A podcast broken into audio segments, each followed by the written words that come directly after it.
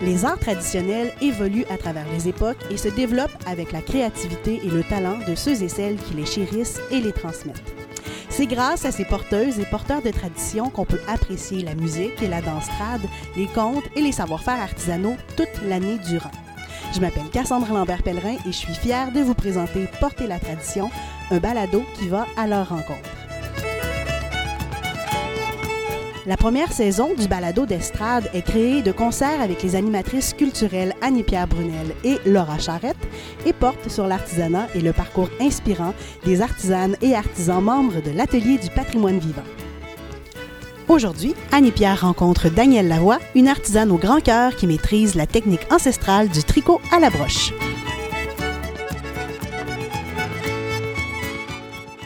Bonjour, je m'appelle Annie-Pierre. Aujourd'hui, j'ai le plaisir de recevoir Madame Danielle Lavoie, qui collabore avec nous depuis plusieurs années déjà. Madame Lavoie, bonjour.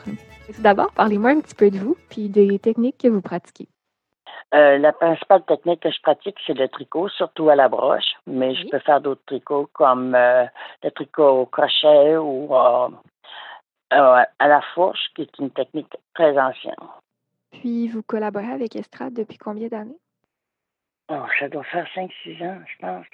J'ai rentré là parce que je faisais du tricot à la force, qui est une technique que peu de monde connaissent. C'est une vieille technique. Mhm. Et euh, la dentelle surtout aussi. Puis ça vient de où, le, le tricot à la fourche, savez-vous? C'est une, c'est une des premières techniques de tricot. J'ai, j'ai travaillé avec un crochet entre deux, deux barres de. comme une fourchette à deux dents, ni plus ni moins, là. Mhm. Et on travaille d'un bord et de l'autre du, du travail avec un crochet. Puis on fait. On peut pas faire n'importe quoi, n'importe quelle pièce avec ça, mais on peut faire des très belles pièces comme des foulards, des châles, des choses de ce genre. Mm. Puis euh, c'est. C'est une technique que j'ai cherché longtemps comment la faire parce que j'ai un châle de baptême de mon de ma de ma grand-mère maternelle que j'avais fait. Puis je trouvais pas la technique pour le faire. Puis à un moment donné, j'ai trouvé. Puis c'est ça, j'ai étudié comment je, sur, sur des trouver des volumes puis des sur internet des techniques là. Puis j'ai fini par me trouver une force puis euh, j'ai travaillé cette technique là un bon bout de temps. OK. Donc, c'est comme ça que vous avez appris. Ben, un peu par vous-même, en fait. Oui. Oui, oui. Ben, je suis pas mal autodidacte dans tout ce que j'ai fait sur le tricot. Oui. Où est-ce que vous aimez ces techniques-là euh, en particulier? Parce que c'est surtout les techniques par lesquelles je peux faire ce que, ce qui, ce que je trouve joli, ce qui, Mm. qui sont belles, et qui donnent des pièces intéressantes. Comment vous avez, euh, comment vous avez appris ces techniques-là? Est-ce qu'il y a quelqu'un qui vous a enseigné? Oui, il y a très, très longtemps, à cinq ans. À 5 ans, dès 5 ans, vous, vous faisiez du tricot? Oui, j'ai j'ai commencé le tricot à la broche à cinq ans. J'ai- On était une famille nombreuse, puis une de mes grands-tantes nous gardait jusqu'à notre tour. Puis elle m'a montré à tricoter. Ma mère tricotait beaucoup, sauf qu'on la voyait, mais elle nous avait pas le temps de nous le montrer. Ça fait que euh, j'ai voulu faire un gilet à ma Oui, une grand-tante, une mère de, une fille, une sœur de ma grand-mère.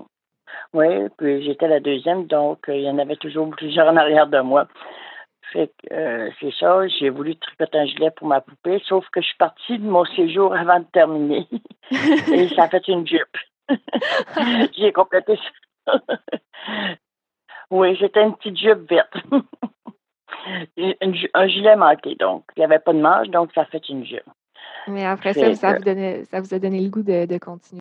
Oui, surtout, j'ai eu plusieurs périodes, des périodes de plusieurs années où je n'ai pas tricoté. Comme à la suite de ça, je n'ai moins, n'ai pas vraiment refait. Mhm. Mais euh, une couple d'années après, j'ai refait quelques morceaux. et C'est élaboré demain. Puis à partir de l'adolescence, j'en ai pas fait. Après ça, j'ai commencé à tricoter régulièrement pour moi et pour les autres. Fait que c'était, c'était plus euh, utilitaire. Vous en faisiez pour les autres, puis quand vous en aviez besoin, Ou- non, non, c'est vraiment le plaisir. Je l'inventais quand je n'avais pas. Que- quand je faisais pour les autres, au moins, c'était utile. C'est vrai. Fait Puis que- quand vous créez des choses, est-ce que vous avez un patron ou ça sort de votre imagination? Euh, les deux. Souvent, je prends un patron quand on va dans des choses plus élaborées, mais euh, j'ai tellement tricoté, j'ai pas, j'ai même pas besoin de patron. Je, Ouais, si on va dans du standard, oui, oui, c'est ça. Euh, selon les âges, je sais à peu près comment grandeur, puis tout, tout le reste. Et quand, quand vous tricotez des choses pour les autres, ça serait quoi la pièce que vous aimez le plus faire? n'importe quoi, du moment que je tricote. Euh, j'aime bien faire des, dentelles à la broche, là. C'est des mm. tricots très ajourés, là. Mais euh, j'aime faire, euh, je, fais aussi bien des bas que des foulards ou des gilets ou des nappes ou. J'ai toujours, d'abord, j'ai toujours trois, quatre tricots de monter. Quand je suis d'un, je vais à l'autre. Ça fait que ça me permet de faire n'importe quoi. comment vous vous sentez quand, quand vous tricotez? Est-ce que ça vous apporte quelque chose en particulier? J'ai besoin d'être active tout le temps. Ça fait que quand j'écoute la télévision, j'écoute, je tricote. Si je relaxe, je tricote. Euh, mm-hmm. c'est une manière de passer mon activité, de passer mon besoin d'activité. Oui, de toujours être active, de faire quelque chose de vous-même. Oui, oui. Ouais, je comprends ça. Ouais. Puis euh, vous disiez que vous en faisiez devant la télé ou. Euh, ah, toujours. Est-ce que vous avez comme un rituel de création? Non, aucune manière. D'aucune manière. Comme de ce temps-ci, j'ai pas beaucoup. J'ai beaucoup de pièces de faites pour des expositions, des marchés Noël, des choses de même. Donc, je trouve que j'en ai assez. Ça fait que je travaille avec des restants de laine, euh, mm des foulards ou des bas pour donner à l'automne euh, dans les centres où il accueille des personnes euh, itinérantes. OK. Fait que je passe mes restes de laine avec ça, puis ça me permet de tricoter. OK, donc vous tricotez pour, donner à, des maisons qui accueillent des personnes itinérantes. Oui. Ben, c'est super ça. Oui, j'ai une de mes amies qui fait des foulards, puis moi je fais les chaussettes. C'est comme un travail d'équipe. On va avoir du stock. Oui. OK, parce qu'il nous reste toujours un paquet de c'est rare que tu vas terminer, ça fait que ça me permet de les utiliser. Puis, euh, euh, je me demande, qu'est-ce qui vous inspire euh, quand, quand vous avez, euh, disons, une balle de laine puis un peu de temps? Est-ce que c'est euh, un besoin particulier? Euh, il y en a que c'est, disent la nature, un thème. Non, pas vraiment. C'est vraiment la texture des laines, le potentiel qu'on peut avoir avec. Quand je vois un magasin de laine, c'est pas une place que je dois aller fréquemment parce que ça me ruine. Fait que les textes, j'aime beaucoup. fait que là, je vois des laines, ben ça, je vais faire ça, ça, je vais faire ça. Ça fait que ça me coûte une fortune. fait que j'arrête à un moment donné, j'y vais plus. Ouais, c'est dur de résister. C'est comme un magasin de bonbons. Oui, j'ai pas oui, c'est ça. Il y a des belles couleurs. oui, effectivement. Euh, depuis le temps que vous pratiquez, là, vous dites que ça fait depuis cinq ans que vous faites ça. Depuis l'âge de cinq ans, pardon. Euh, oui. Est-ce qu'il y a des choses qui ont évolué dans votre façon de, de faire? Bah, c'est sûr qu'à 5 ans, la, la, technique des tricots est rudimentaire. Euh, l'attention n'est pas toujours la même. Tu échappes des mailles, tu en rajoutes. Euh, c'est mm-hmm. pas c'est pas le tricot que je faisais aujourd'hui que je fais aujourd'hui. Mm. Aujourd'hui, je, je, je, peux vous dire que je vais tricoter avec deux grosseurs de broches différentes, puis ça paraîtra même pas suis tellement habituée de faire une tension égale que c'est mes mains qui fonctionnent. C'est pas j'y pense même pas. C'est comme automatique. oui, oui, c'est ça. Mes mains sont rendues ma machine, ni plus ni moins. La, la dentelle à la broche, ça fait combien de temps que vous utilisez cette technique-là? Parce que le tricot, ça a été, euh, vraiment tôt dans votre vie, mais après ça? C'est je n'ai presque toujours fait parce qu'en fait, la dentelle à la broche, c'est des mailles différentes. Ça reste une technique de tricot, mais c'est la mhm. manière que tu travailles tes mailles, le nombre de tours que tu fais sur ta broche, des choses comme ça. Fait que automatiquement, quand tu commences à être capable de lire un patron, tu es capable d'en faire. Mhm. Ça, j'en ai toujours fait. J'ai fait des pièces plus élaborées, euh, peut-être dans les 20 dernières années que j'en faisais au début. Je faisais des foulards, des choses à même. J'ai fait des, j'ai fait une nappe circulaire en dentelle. Euh, j'avais à peu près 2000 mailles autour à la fin. Là. Ah ça, c'est beaucoup plus élaboré, mais euh, ça fait partie des techniques de tricot en général. OK. Puis avec quelle sorte de fil, de fil on fait ça, la dentelle à la broche? Euh, n'importe quel fil. Comme la nappe, j'ai fait avec un petit fil quasiment un fil à coudre, là. Je travaillais mhm. avec des brogéros, mais je peux en faire avec de la grosse laine. Euh, puis, euh, il suffit de, de travailler la maille selon la, grosse avec la, C'est ça, c'est la manière que tu fais tes mailles. C'est ce qui fait la dentelle. Puis le suivi de ton patron aussi. Il ne faut pas que tu te trompes d'une maille parce que tu recommences. Ça fait que chaque ligne est faite ligne par ligne. Oui. Ce qui est long dans la dentelle. Ben, ça demander beaucoup de patience. Hein. Oui, ça, j'en Ouais. pas. C'est vrai. Mais parlant Oui. de ça, c'est quoi les, euh, les qualités pour être une bonne artisane selon vous? Sûrement la patience, l'imagination aussi. Oui. Puis ça prend beaucoup de logique parce que plusieurs personnes sont capables de tricoter, mais ne sont pas capables de lire un patron, de, de se rendre à la fin de compréhension du patron. Mhm. Euh, il faut à un moment donné que tu travailles pas juste avec ce qui est écrit, mais avec ce que ça donne comme résultat. Puis euh, c'est le principal facteur, je pense, quand, dans, dans les techniques, que ce soit de la couture, du tricot, à la broche euh, ou au crochet, n'importe quoi. La logique est très importante. Ouais, je suppose qu'il faut Euh, prendre savoir, le temps de bien le lire aussi. Bien lire, bien, bien évaluer ce que tu lis, puis au pire aller le faire, l'évaluer au fur et à mesure avant de commencer ton patron, de travailler toutes tes, Mhm. des particularités qu'il y a dans un patron euh, avant pour voir les résultats. Puis probablement aussi euh, prendre un, un patron qui est adapté à, à son niveau. Comme moi, euh, je suis vraiment débutante, là, je viens juste de commencer à tricoter, mais je ne prendrai pas un patron expérimenté parce que c'est sûr que je ne serais pas capable de Non. faire. Mais si vous êtes capable de tricoter en à droite, en envers, vous êtes capable de faire n'importe quel patron. OK, ben c'est encourageant ça déjà. Oui, oui. Euh, il suffit de bien suivre l'indication.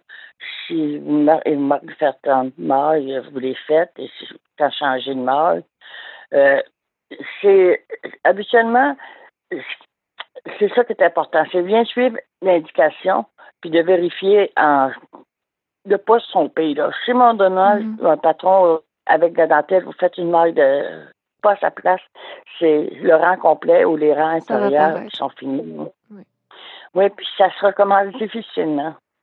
Parce que tu tombes dans des trous, tu n'es pas capable de remonter tes mailles, ça fait que. C'est quand même fâcheux. Oui, oui. Oui, parce que des fois, pour un patron en, en dentelle, vous pouvez recommencer une dizaine de rangs pour revenir à la base à un moment donné, ça fait que.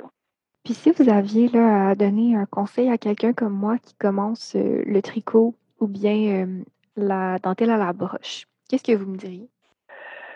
Euh, D'aller avec quelqu'un qui est capable de vous expliquer les bases, OK? Euh, Mhm. Qu'est-ce qu'une marge, qu'est-ce qu'une jetée, qu'est-ce qu'un double, euh, double bride, et ainsi de suite. là. Tout ce qui, ce qui représente la marge. Ou d'avoir un bon outil de travail. Il y a des livres qui sont bien faits. Mhm. Puis j'explique bien les techniques. Ça fait que, avec ça, vous êtes capable en général. Si vous êtes, co- pour commencer, par exemple, une dentelle, faut avoir euh, quand même euh, une expérience de tricot régulière, vous manipulez facilement vos aiguilles parce qu'au début, on les tient très serrées, on n'a pas toujours la même tension, ainsi de suite. Une fois que vous avez maîtrisé ça, vous êtes capable d'aller plus loin dans les détails. Mhm. Donc, on, on commencerait par le tricot, puis ensuite, si euh, on est capable de faire un tricot régulier, on pourra aller vers la dentelle. Oui, c'est ça. Vous pouvez aller avec un foulard, avec un, un patron qui se répète sur deux, trois rangs, qui devient à ce Mhm. moment-là moins ardu qu'avec un patron qui se répète sur 20 rangs. là. Oui, c'est vrai. Quelque Oui. chose de simple. C'est Euh, oui. Ben, on pourrait maintenant passer au deuxième segment de l'entretien. C'est des questions en rafale, donc je vous invite à répondre euh, vraiment le plus spontanément possible. Donc, euh, la première pièce que vous avez créée, c'est le faux chandail qui s'est transformé en jupe, c'est ça? Oui, oui c'est ça. c'est bon. Euh, elle est restée dans la boîte à jouets très longtemps. On Ok, vous l'avez ça pas comme, euh, utilisé. jeu. oui, oui. euh, ben, avec plusieurs enfants, on avait en fait des boîtes à jouets. Là. Mhm. Les jouets, peu importe à qui appartenaient, devenaient à, à tout le monde. Fait que quand on a bien aux poupées, ben, la jupe était toujours là. Fait que, euh, elle est restée très longtemps dans, dans la boîte. C'est bon. Puis, euh, ça serait quoi la, toute dernière pièce que vous ayez créée? Présentement, la dernière, c'est un, que je vais finir aujourd'hui, c'est un foulard, euh, un genre de c'est pas pas très élaboré. C'est la manière que j'ai j'ai agrandi très rapidement, donc ça devient un foulard qui a une petite pointe en avant avec des grands euh, bouts de, de foulard plus minces pour Mhm. entortiller autour du cou. C'est ce que je suis en train de terminer là. OK. Vous avez terminé ça aujourd'hui? Oh, probablement oui. oui, ça va dépendre de ce que je vais faire, mais oui. Vous avez un bon rythme là, quand même. Ah oui, très bon. oui, je, oui, je suis assez rapide, oui. Est-ce que quand vous, euh, quand vous tricotez, vous comptez les heures que vous passez sur une pièce? Jamais. Je veux pas savoir. non, hein?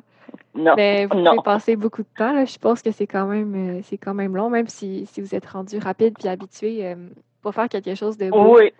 Ça prend du Mais temps. c'est rare que je c'est rare que je fais plusieurs euh, plusieurs minutes de suite parce que j'ai à un moment donné je tricotais trop puis je me suis fait des tendinites au niveau des épaules. Puis Oh. présentement, je peux pas dépasser une période de laps de 20 ou 30 minutes d'affilée. OK, fait que vous que vous Oui, je suis obligée. Ben oui, d'une certaine manière, mais euh, je, je, je venais à faire plusieurs fois dans la journée à ce moment-là, quand je prends des breaks ou j'ai fini un travail ou quelque chose, je dois faire du tricot à ce moment-là. Si vous aviez à me décrire votre pratique artisanale en trois mots ou, ou en une phrase. C'est c'est une création de, de pièces, euh, que ce soit un peu de vêtements ou de décoration avec des broches à tricoter et de la laine. C'est de réussir à faire un tout. C'est bon. Puis euh, j'ai une toute dernière question euh, pour ce segment-là. C'est quoi le contexte le plus inusité, le plus bizarre où vous avez tricoté? un voyage en train euh, de Vancouver à Québec. euh, Dans le train, je tricotais. Le monde venait voir ce que je faisais. C'est à peu près la situation. Ou dans une salle d'attente d'hôpital. ouais, ben on passe le temps comme on peut. tricot. hein. oui. Oui, c'est ça, oui. oui. C'est- des temps de choses plus bizarres. Sinon, euh, non. C'est sûr que quand je voyage en auto aussi, j'ai toujours mon tricot, là, mais euh, parce que pas quand je conduis pas, là. Oui, oui, j'avais cru comprendre. oui, c'est Le préférable. tricot dans une main, le volant dans l'autre, c'est pas conseillé. On- Noir. C'est- On fait des trous involontaires. Oui, effectivement. Euh, Mm. super, ben on peut passer au troisième segment euh, qui va porter plus sur euh, une pièce que vous avez créée. Est-ce que vous pouvez me présenter brièvement la pièce que vous avez choisie? Euh, oui, c'est la nappe que je vous ai parlé en dentelle. Euh, Oui. C'est une nappe qui m'a pris à peu près tro- trois ou quatre mois à faire euh, parce que le tricot était très, très petit. Très, Mhm. C'est vraiment une nappe comme du fil. Puis comme je vous l'ai dit, le- les derniers rangs, ça me prenait à peu près trois à quatre heures de- pour les faire. Fait que je- puis, ce qui arrive avec la dentelle, à chaque rang, j'augmentais des mailles. Ça fait que c'était très, très long. J'ai Mhm. commencé avec trois mailles, j'ai fini à peu près avec 3000 mailles autour de mon tricot. C'est c'est c'est une pièce que j'ai jamais donnée, j'ai jamais eu idée de vendre ou quoi que ce soit. C'est euh, je ne recommencerai jamais.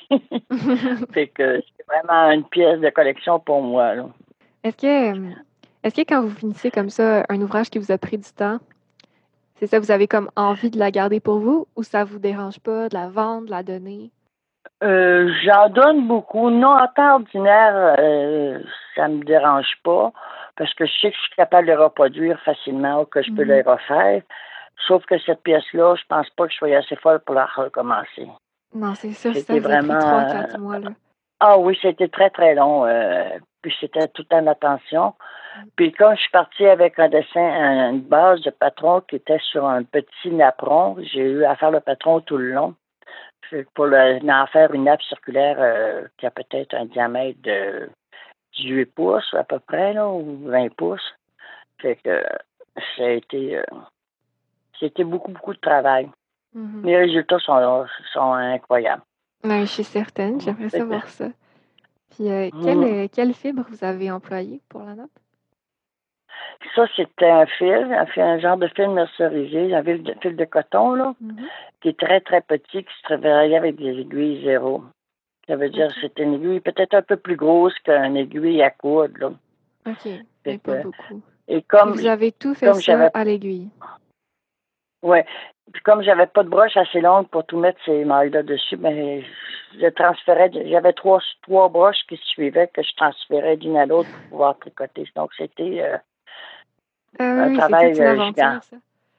Oui, on l'a fait une fois dans sa vie. Oui. on, ne recommence pas.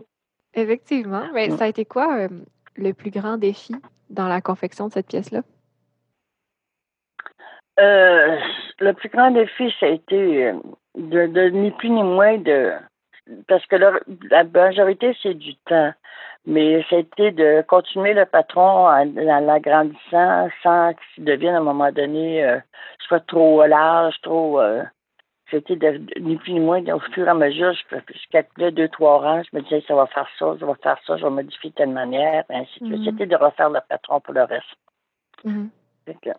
Est-ce que ça vous arrive des fois de, de perdre la motivation ou euh, d'arrêter une pièce en plein milieu? Ah oui. Je vous dis, j'ai tout le temps une série de patrons de tricots commencés. Puis à un moment donné, quand c'est trop long, je suis tanné ou c'est des tricots qui sont moins animants, un foulard, je le mets de côté. Puis, mmh. euh, comme j'ai des tricots j'ai toujours un tricot que je dois faire euh, que je dois faire euh, de façon attentive, là, que je poursuive les patrons. J'ai mhm. toujours soit des bas ou des foulards de commencer que je peux faire sans regarder en écoutant la télévision. Ça fait que. OK. Comme un tricot qui demande moins d'attention, puis une pièce euh, où vous devez vraiment être toute là pour la faire. Oui, oui, c'est ça. Donc, c'est ça, on achève l'entrevue, mais j'aimerais vraiment parler de, de transmission d'artisanat avec vous.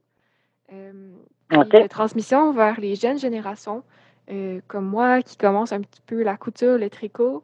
Donc, selon vous, qu'est-ce qu'on peut faire collectivement pour assurer la transmission des savoir-faire artisanaux? Ben, ce que la Maison Chevalier fait, c'est déjà quelque chose d'intéressant, OK? Moi, j'ai des nièces qui ont commencé à tricoter et qui arrivent, qui vont me demander des conseils. Euh, dans mes enfants, ça n'a pas l'air à vouloir tricoter bien fort. Je pense qu'ils m'ont trop vu tricoter. Mais euh, souvent, j'ai des gens que je connais qui veulent tricoter. Je leur dis, ben si tu as des problèmes pour ton patron, si tu as des problèmes, ils viennent me voir, je leur explique les patrons, je leur explique comment faire et euh, je les encourage à continuer. que ça serait euh, en parler le plus possible. Puis, Oui. OK. De toute façon, si vous voyez, dans les magasins, il y a de plus en plus de laine à tricoter et beaucoup de jeunes recommencent à tricoter mm. euh, autour de nous autres.